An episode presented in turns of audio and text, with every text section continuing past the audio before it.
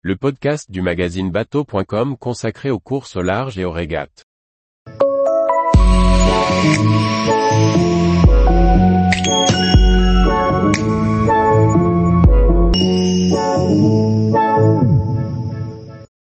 Journal de bord de la course au large, GGR, Ocean Race et Transat Paprec.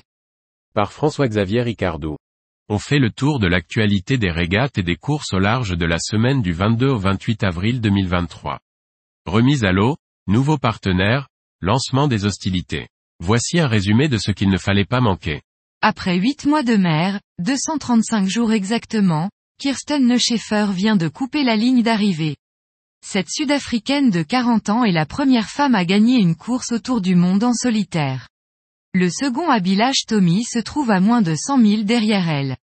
Une course difficile puisque sur les 16 participants au départ, il n'en reste que 3 en course. Les autres ont dû abandonner, ou faire une escale comme l'anglais Simon Curwen arrivé quelques heures avant Kirsten, vainqueur dans la catégorie Chichester, avec une escale.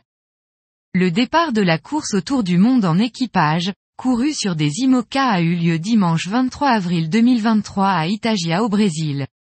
Pour cette étape, Guyot Environnement Skip PE accent aigu par Sébastien Simon, endommagé lors de la précédente étape a pu prendre le départ.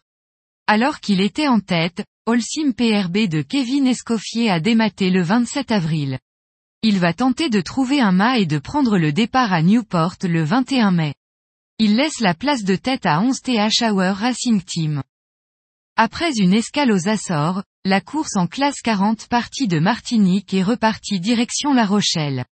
C'est Erwan Le Draoulec et ses équipiers sur Everial qui ont coupé la ligne d'arrivée les premiers, mais au classement final, c'est l'équipage de Crédit Mutuel de Jan Lipinski qui s'impose au général.